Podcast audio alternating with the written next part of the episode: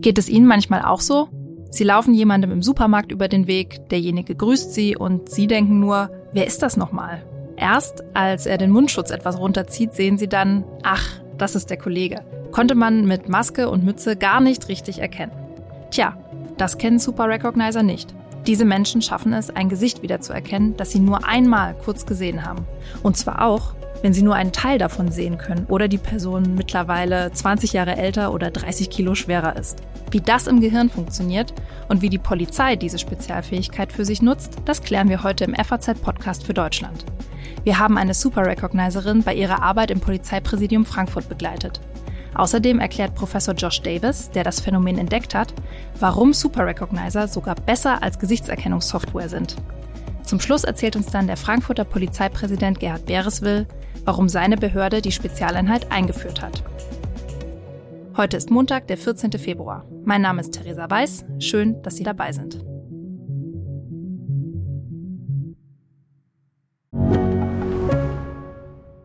Mein Name ist Dr. Tillmann Grümenapf, niedergelassener Kinder- und Jugendarzt hier im Ennepe-Ruhr-Kreis. Die Einführung der Telematik sehe ich durchaus als Chance, aber aktuell fällt das System oft aus und es gibt viel zu wenig technischen Support. Dafür geht eine Menge Zeit drauf, in der ich die Kinder nicht genügend betreuen kann. Das muss sich ändern. Die besondere Nähe der niedergelassenen Haus- und Fachärzte ist in Gefahr. Was die Gesundheitspolitik jetzt dringend ändern muss, erfahren Sie auf rettetdiepraxen.de. Seit einigen Monaten hat Frankfurt nach München und Stuttgart eine neue Spezialeinheit bei der Polizei, die Super Recognizer. Das sind Menschen, die Gesichter so gut wiedererkennen, dass es für sie ganz einfach ist, Verdächtige zu identifizieren oder jemanden auf dem wackeligen Bild einer Überwachungskamera zu erkennen. Wie ist die Polizei auf die Idee gekommen? Das habe ich Karina Lerch gefragt. Sie leitet das Pilotprojekt in Frankfurt. Ja, tatsächlich ist es so, dass die erste Kooperation Polizei und Super Recognizer auf die sogenannten London Riots in 2011 zurückzuführen ist. Dort gab es im Londoner Stadtteil Tottenham Ausschreitungen. Im Zuge dessen gab es Plünderungen und die Londoner Polizei sah sich mit über 200.000 Stunden Videomaterial konfrontiert. Und das galt es natürlich auszuwerten. Man wollte ja schließlich auch Täterinnen und Täter identifizieren. Und da kamen erstmals Super Recognizer zum Einsatz und die waren wahnsinnig erfolgreich, so dass daraus immer das Projekt über weitergetrieben wurde und auch über die Grenzen Englands hinaus. Wie gesagt, hier in Deutschland zum Beispiel München, Stuttgart und auch Frankfurt. Wahnsinnig erfolgreich. Das heißt, die Super Recognizer haben damals hunderte Täter erkannt. Die Gesichtserkennungssoftware dagegen nur eine einzige Person. Erfolge hat inzwischen auch die Frankfurter Polizei. Ein versuchtes Tötungsdelikt konnte aufgeklärt werden. Und die Super Recognizer haben den Einsatz der Polizei im Dannenröder Forst unterstützt. Viele der Aktivisten, die dort Bäume besetzt oder Widerstand gegen die Beamten geleistet hatten, waren schwer zu identifizieren. Sie hatten ihre Gesichter mit Farbe unkenntlich gemacht und manche hatten sich sogar die Fingerabdrücke weggeätzt. 131 Identifizierungen gab es dann am Ende nur durch die Wiedererkennung der Super Recognizer. Aber wie arbeitet jetzt so ein Super Recognizer? Ich durfte eine der Frankfurter Beamtinnen treffen, die diese Gabe hat. Vanessa Stein ist Kriminalkommissarin, 29 Jahre alt und seit einigen Monaten sowas wie ein Star im Frankfurter Präsidium. Sie ist jetzt eine der beiden hauptamtlichen Super Recognizerinnen. 45 Leute gehören der Spezialtruppe insgesamt an. Sie sitzt in einem hellen Büro im riesigen Polizeipräsidium, einem Labyrinth von Gängen und Gebäuden, in dem man sich ziemlich schnell verlaufen kann. Aber ja, ich finde auch, wenn man die nebeneinander sieht. Genau, dann ist es nämlich richtig fies, aber wenn aber man. Die sind sich ähnlich, oder? Ja, ja. Aber wenn man die hier nebeneinander legt, äh, legt, dann ist es nämlich eigentlich ziemlich klar. Auch. Und weil hier der, der, der Winkel auch dasselbe ist. Ne? Stimmt. Hier mhm. ist das Gesicht Ja. gleich. So klingt es, wenn Vanessa Stein arbeitet. Sie sitzt an einem Schreibtisch, vor ihr zwei Bildschirme. Wenn die Pandemielage es zulässt, sitzt ihr gegenüber eine Kollegin. An der Wand hängt noch ein weiterer großer Monitor, an den die beiden Super Recognizerinnen Fotos werfen können, um sich auszutauschen oder die Meinung der anderen einzuholen. An diesem Tag war ich mit ihr und einem Polizeibeamten aus der Pressestelle im Büro. Wenn Vanessa Stein einen Auftrag bekommt, dann passiert Folgendes. Hier hat uns ein Kollege eine Internetverhandlung geschickt und uns die Bilder ausgeschnitten und ich, also ich brauche die Bilder jetzt gar nicht sehen. Ich weiß schon, um welche Person es sich handelt. Und ja, also ich gucke mir das dann an, denke so, ah das ist der Herr so und so. Der Kollege war dann so nett und hat uns einfach noch den Ausschnitt aus dem polizeilichen System dazu kopiert. Genau, und ich sehe das dann quasi auf den ersten Blick. Also die Qualität ist jetzt nicht besonders gut, sie ist nicht besonders schlecht, aber es ist halt so eine normale Überwachungskamera und äh, hat eine Cappy auf, der hat eine Maske so so halb über den Mund gezogen und das reicht mir eigentlich, um da jetzt zu sehen, also dass das die Person sein müsste, von der ich halt eben ausgehe. Das waren jetzt fünf Sekunden Arbeit. Einmal draufgeschaut und schon war sie sich sicher. Geht das immer so schnell? Also dieser Bildvergleich an sich, dieses erste Gefühl geht immer so schnell, weil es einfach, ich sehe das und ich muss mir da gar nichts überlegen zu und dann ich glaube, das ist einfach wie jeder andere so seine, seine Freunde und Familie einfach direkt erkennt. So weiß ich, ah, das ist doch der, den ich vor drei Jahren irgendwie, wo wir eine Durchsuchung hatten oder so. Das ist doch der gleiche. Manchmal ist es auch schwieriger. Gerade hat sie zum Beispiel eine Anfrage von einem Kollegen bekommen. Der ist sich unsicher, ob die Person, die sich in einem Online-Verfahren ausgewiesen hat, auch wirklich diejenige ist, deren Pass vorgezeigt wurde. Da gibt es einen kleinen Kniff, weil dieses Gesichtserkennungsbild ist spiegelverkehrt. Äh, das machen ja manchmal die Handykameras. Und dazu ist es auch noch mit so einer äh, Fischaugenkamera aufgenommen. Also es ist ein Weitwinkel und dadurch wird die Nase halt viel größer, die Ohren werden viel kleiner und die Stirn hat quasi dann auch eine andere Form, so dass man denkt, das kann doch eigentlich gar nicht die Person sein. Aber ich sehe hier zum Beispiel anhand der Muttermale und so wie die Lippe geformt ist, beziehungsweise hat die Lippe geht an einer Stelle so ein bisschen weiter runter. Das sieht man dann sehr schön, wenn man das Bild wieder entspiegelt sozusagen. Genauso wie Muttermal an der Stirn und an der Wange. Da sieht man dann ganz gut, dass es sich um dieselbe Person handeln muss, ja. Ganz schwierig war es auch in dem Fall, in dem Vanessa Stein einen Trickbetrüger und Taschendieb überführt hat. Der Mann hatte unter anderem am Frankfurter Hauptbahnhof einen Passanten ausgeraubt, der gerade einen epileptischen Anfall hatte. Es gab davon ziemlich verschwommene Überwachungskamerabilder. Gezeigt haben sie einen Mann mit breiter Stirn, der eine Mütze und eine Maske getragen hat. Stein hat diese Fotos dann mit Bildern aus dem Archiv der Polizei verglichen und fand einen Treffer. Auf den ersten Blick sehen sich die beiden Bilder aber gar nicht so ähnlich, denn der Dieb hatte bei dem Polizeifoto die Augen ganz weit aufgerissen. Genau, ja, das ist tatsächlich das Schwierigste überhaupt gewesen und äh, da habe ich unheimlich lange für den Vergleich gebraucht. Also das Bauchgefühl war halt direkt da und ich habe gesagt, es ist der auf jeden Fall. Also da hab ich, ich habe den gesehen, also das muss der sein, aber dieser, die, die, und die andere Frisur und halt einfach, dass der, der war wahrscheinlich irgendwie druff oder so, als der halt die, hat halt wahrscheinlich gedacht, ich muss nochmal gucken, ich muss nochmal gucken und hat er die Augen aufgerissen, genau, und dann ähm, ja. war das unheimlich schwierig, ja.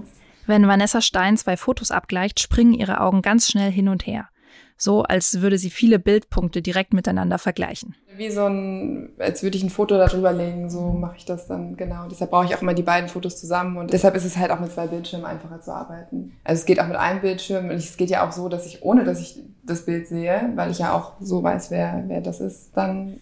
Aber wenn ich es direkt nebeneinander habe, ist es natürlich ein, am einfachsten. Und wenn ich es halt größer machen kann und so, ist es natürlich äh, ja. auch sehr gut, ja. Aber am allerbesten funktioniert das Wiedererkennen live. Das passiert dann übrigens auch im Privatleben. Selbst in Menschenmassen erkennt Vanessa Stein Leute wieder. Im Supermarkt weiß sie genau, wer dort arbeitet und manchmal klärt sie in ihrer Freizeit sogar Straftaten auf. Da war ich zum Beispiel mal in Frankfurt, da wo so die jungen Leute am Wochenende sind und äh, habe einen Kellner wiedererkannt, der, also ich glaube, seit über einem Jahr in der, in der Fahndung gesucht wurde. Da habe ich die Fahndung natürlich auch öfter mal wieder gesehen und ich habe den ich habe ihn nur aus dem Augenwinkel, weil wir haben kurz gewartet. Ich habe ihn nur aus dem Augenwinkel gesehen und habe aber dann diese Körperhaltung einfach gesehen, wie der da stand. Der stand genauso wie auf dem Fahndungsbild da und das, dazu kam halt, dass er auch die gleiche Kleidung trug und auf dem Fahndungsbild auch eine Maske anhatte. Das war irgendwie einfach ein netter Erfolg, weil das halt an so einem Samstagnachmittag jetzt nicht das ist, womit man, womit man halt so rechnet. Wenn ich natürlich die Fahndung durchgehe, dann rechne ich ja schon eher damit, dass ich, dass ich jemanden wiedererkenne, ja. Vor einem Jahr hat sie erfahren, dass sie Super Recognizerin ist. Für die Kommissarin hat sich ihre Arbeit seitdem stark verändert. Mein Job ist ganz, ganz anders, ja. Also ich bin ja gar nicht mehr in der Sachbearbeitung. Ich gucke mir halt den ganzen Tag Bilder an und spiele quasi Memory. Also ich finde es eine tolle und super interessante Arbeit, die mich halt auch auf einer ganz anderen Ebene fordert weil vorher war es halt die normale Sachbearbeitung, das ja, was ja auch super spannend ist, ähm, auch Observationen fahren und äh, irgendwelche Verfahren führen und so. Es macht auf jeden Fall Spaß. Aber das ist natürlich irgendwie, man hat, ich habe total viele Erfolgserlebnisse. Immer wenn ich jemanden wiedererkenne, ist es für mich ja wie so ein, also wie so ein Drogenspürhund, der so die Drogen gefunden hat. Und dann, ja, es ist schon, es ist schon ganz anders als vorher, ja. Vorher hat sie sich nie etwas dabei gedacht, dass es ihr so leicht fiel, Leute wieder zu erkennen, die sie nur einmal gesehen hatte. Dann hat's halt, war es halt auf jeden Fall auch so, dass ich, wenn ich Leute dann angesprochen habe, mit denen ich mich mal kurz irgendwann unterhalten habe, dass die oft ziemlich irritiert reagiert haben, weil die mich dann teilweise nicht mehr wiedererkannt haben. Und dann habe ich halt so gedacht, ja, okay, dann bin ich entweder super unscheinbar oder die sind halt unhöflich und wollen sich gar nicht mit mir unterhalten oder wollen mich nicht grüßen. Das war dann sehr erleichternd zu erfahren, dass es wohl doch nicht so ist. Als das Frankfurter Polizeipräsidium dann im Intranet dazu aufrief, den Test zu machen, hat Vanessa Stein sich auch durch die Gesichter geklickt. Dann habe ich diesen Test halt einfach aus Neugier gemacht und bin halt einfach immer weitergekommen und das ist mir total leicht gefallen und ich, die Kollegen haben dann immer gesagt, ah nee, bei dem ersten Test habe ich irgendwie nur 10 von 14 und ich dachte so, wie kann man denn nur 10 von 14 Punkten? Das ist doch so einfach. Das ist doch offensichtlich. Und dann, ja, dann wurde ich, weiß nicht, zwei, drei Wochen später angerufen und dann wurde mir gesagt, dass ich das, dass ich Super Recognizer bin und ja, das fand ich irgendwie dann schon, also super. Ja. Ich habe den Test übrigens auch mal gemacht und habe wie manche der Kollegen auch nur 10 von 14 Gesichtern erkannt. Wenn Sie mögen, können Sie die erste Stufe dieses Tests der University of Greenwich auch mal versuchen. Den Link dazu hänge ich in die Show Notes. Die Polizei nutzt die Fähigkeit also für ihre Ermittlungen. Der hessische Innenminister Peter Beuth von der CDU ist davon ganz begeistert. Er hat gerade zugestimmt, dass das Projekt in ganz Hessen implementiert werden soll diese Fähigkeiten zu nutzen für die Kriminalitätsbekämpfung, für das Erkennen von Straftätern, Wiedererkennen von Straftätern und dann hoffentlich auch Dingfest machen von Straftätern ist natürlich für die Sicherheit der Bürgerinnen und Bürger sehr gut und sehr wichtig. Und deswegen bin ich dankbar, dass das Polizeipräsidium Frankfurt auf die Idee gekommen ist, diese Super Recognizer zu aktivieren und sie jetzt auch so professionell einzusetzen. Das wird sicherlich äh, keine größeren Kosten auslösen, sondern es ist einfach eine gute Idee es sind ähm, das Ausnutzen äh, besonderer Fähigkeiten der Kolleginnen und Kollegen, das zum Einsatz zu bringen für die Sicherheit der Bürgerinnen und Bürger. Äh, das wird mit kleinem Geld gehen, aber mit äh, offensichtlich wirklich gutem und großem Ergebnis. Aber wie findet das eigentlich der Mann, der das Phänomen entdeckt hat? Das habe ich ihn gefragt. Josh Davis ist Professor für Psychologie an der University of Greenwich in London und er ist der führende Forscher zum Thema Super Recognizer. Außerdem macht er die Eignungstests für die Frankfurter Polizei. Ich wollte von ihm wissen, ob er es gut findet, dass seine Forschung nun zur Strafverfolgung genutzt wird. Ich finde das fantastisch. Seitdem ich meinen PhD gemacht habe, ist all meine Forschung darauf ausgerichtet, Justizirrtümer zu reduzieren. Wir wissen, dass Fehler bei der Identifizierung in der Vergangenheit dazu geführt haben, dass Menschen fälschlicherweise verurteilt wurden. Für mich ist das absolut wichtig. Das versuche ich zu erreichen. Ich will das Strafverfolgungssystem verbessern, indem ich Wissenschaft benutze.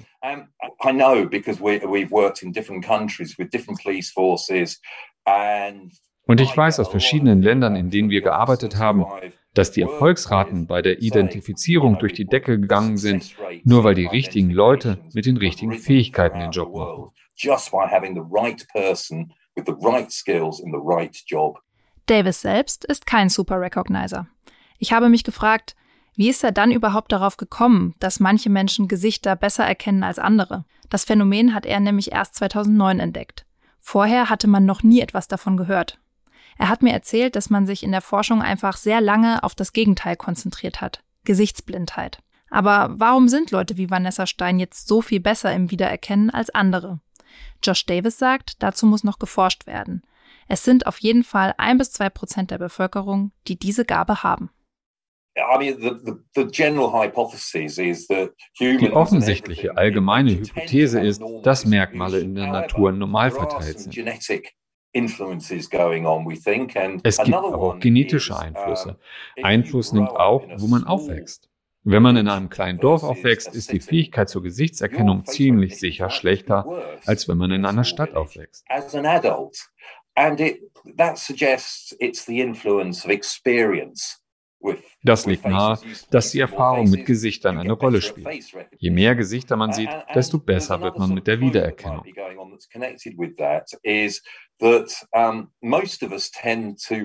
Außerdem gibt es noch einen Hinweis. Die meisten von uns tendieren dazu, Gesichter zu erkennen, die dem eigenen ähnlich sind, also im gleichen Alter oder der gleichen Ethnie. Ein Beispiel dafür, wenn man nach China zieht, hat man zunächst eine Weile Schwierigkeiten, dort Gesichter auseinanderzuhalten um, first, let's say, move to China, you might struggle to recognize Chinese faces for a while. Besonders beeindruckend finde ich die Fähigkeit der Super Recognizer, auch Personen zu erkennen, deren Gesicht zum Teil verhüllt ist oder die aus einem ganz anderen Winkel zu sehen sind. Sie übertrumpfen damit die derzeit verfügbare Gesichtserkennungssoftware. Wie kann es sein, dass Menschen besser sind als Maschinen? Die Maschinen wurden erst vor kurzem erfunden. Menschen hatten Hunderttausende von Jahren Zeit, sich zu entwickeln. Es ist klar, dass unsere Gehirne sich auf Gesichtserkennung spezialisiert haben. Es gibt im Hirn einen Bereich, in dem das verarbeitet wird, den Gyrus fusiformis. Jeder hat ihn. Dort herrscht eine höhere Aktivität, wenn man Gesichter sieht. Und wenn das Gehirn an der Stelle verletzt wird, kann man davon gesichtsblind werden. Ich habe da manchmal so ein mulmiges Gefühl dabei, wenn ich mir vorstelle, dass eine Art Superüberwachungskamera auf Beinen durch die Stadt läuft. Ist das eigentlich legal? Das wollte ich vom Frankfurter Polizeipräsidenten Gerhard Bereswil wissen. Ich habe ihn außerdem gefragt, wieso seine Behörde die Einheit braucht und wie er vorher ohne sie seine Arbeit gemacht hat.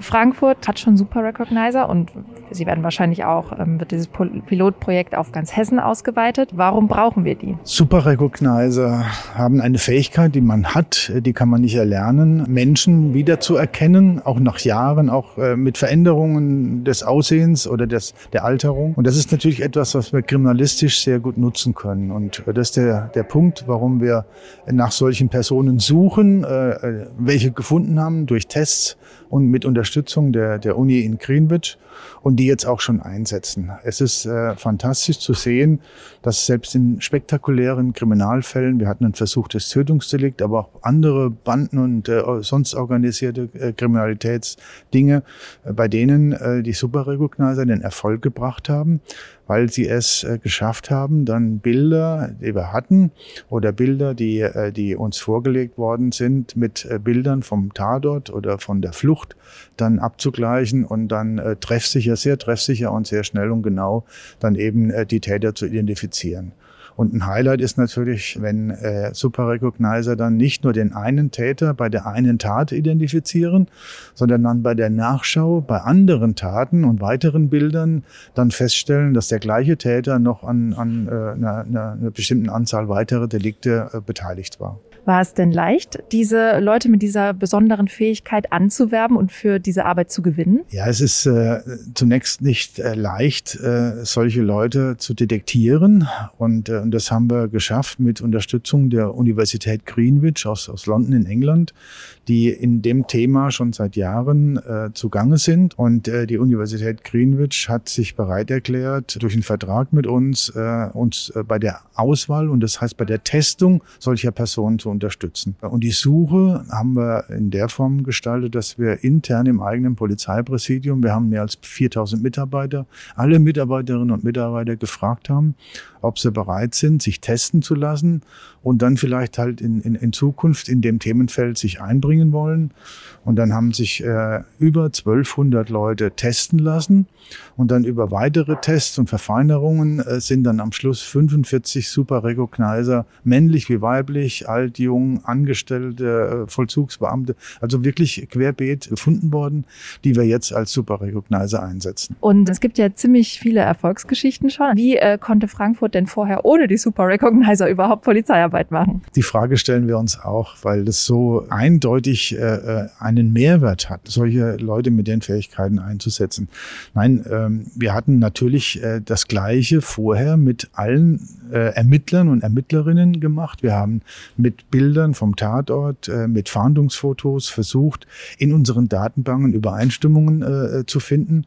Und die Ermittler und die Ermittlerinnen des Polizeipräsidiums haben in den vergangenen Jahren pro Jahr etwa 300, 350 solcher Identifizierungen hinbekommen. Und das, äh, das war so der Standard für uns, mal 300, mal 330, mal 350 äh, in den letzten Jahren. Und jetzt haben wir festgestellt, dass die Super Recognizer im letzten Jahr in nur acht Monaten weit über 400 äh, solcher Identifizierungen äh, hinbekommen haben und das eben nur mit 45 Leuten und nicht mit, äh, mit äh, 4000.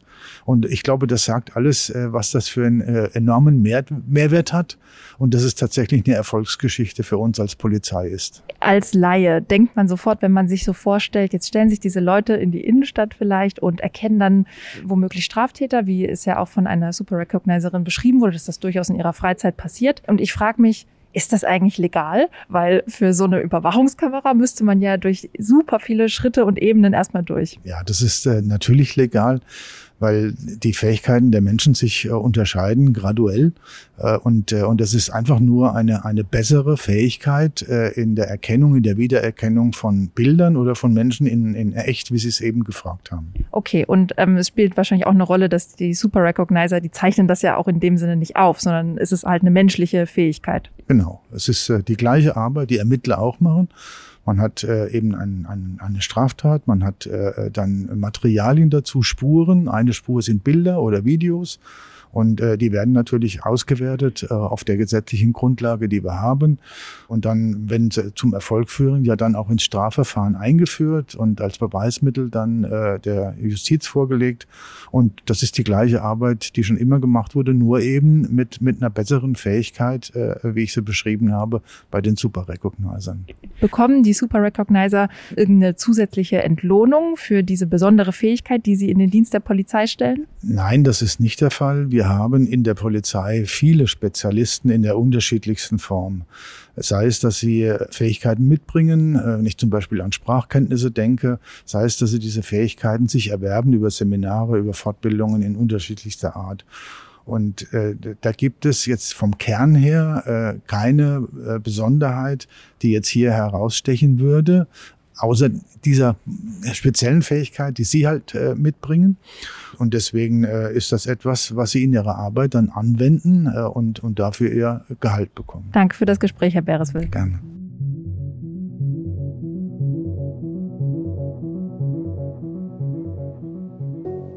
Sehr viel Lob also für die Arbeit von Super Recognizerin Vanessa Stein und ihren Kollegen, deren Fähigkeiten nun passgenau eingesetzt werden.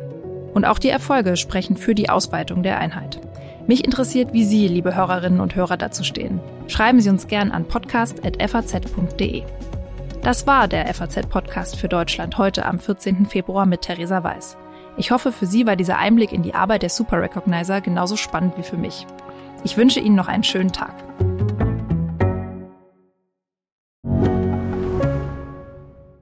Mein Name ist Dr. Tilman Rümenapf, niedergelassener Kinder- und Jugendarzt hier im Ennepe-Ruhr-Kreis. Die Einführung der Telematik sehe ich durchaus als Chance, aber aktuell fällt das System oft aus und es gibt viel zu wenig technischen Support. Dafür geht eine Menge Zeit drauf, in der ich die Kinder nicht genügend betreuen kann. Das muss sich ändern. Die besondere Nähe der niedergelassenen Haus- und Fachärzte ist in Gefahr. Was die Gesundheitspolitik jetzt dringend ändern muss, erfahren Sie auf rettetdiepraxen.de. you